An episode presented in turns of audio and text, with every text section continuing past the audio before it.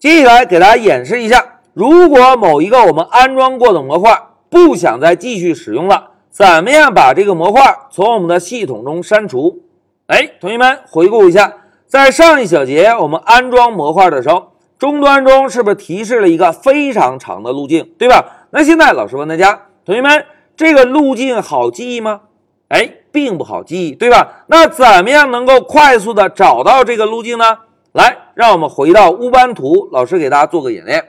同学们，在上一小节，我们把黑马 message 这个包安装完成之后，是不是可以在 IPython 三这个交互式解释器中直接导入这个包，对吧？那现在老师啊，就使用 import 把黑马 message 这个包做一个导入。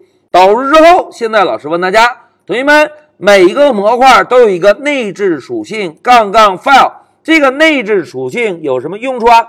哎，非常好，杠杠 file 这个内置属性就可以来查看模块或者包的完整路径。哎，同学们看，现在老师回车之后，是不是会输出我们现在黑马 message 这个包所在的目录位置，对吧？那现在老师啊，就点击右键选择一下 dist package 这个目录。然后呢，退出一下 IPython。现在老师啊，先使用 CD，然后点击右键，我们切换一下目录。切换过来之后，我们先使用 ls 杠 l 查看一下目录情况。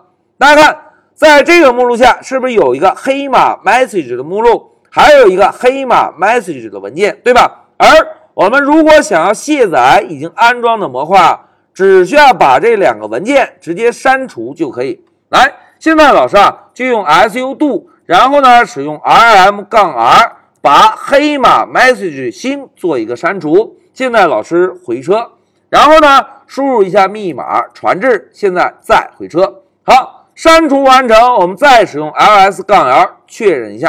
同学们看，现在黑马 message 这个目录已经没有了。那现在我们啊，再使用 cd 切换回桌面目录。现在老师啊，再来敲一下 IPython 三这个交互式解释器，我们呢再来尝试一下使用 import 能不能把黑马 message 做个导入？哎，同学们看，现在老师再摁 Tab 键已经没有反应了。如果我们直接输入黑马 message 回车，哎，大家看回车之后会提示我们，大哥，系统中没有黑马 message 这个模块。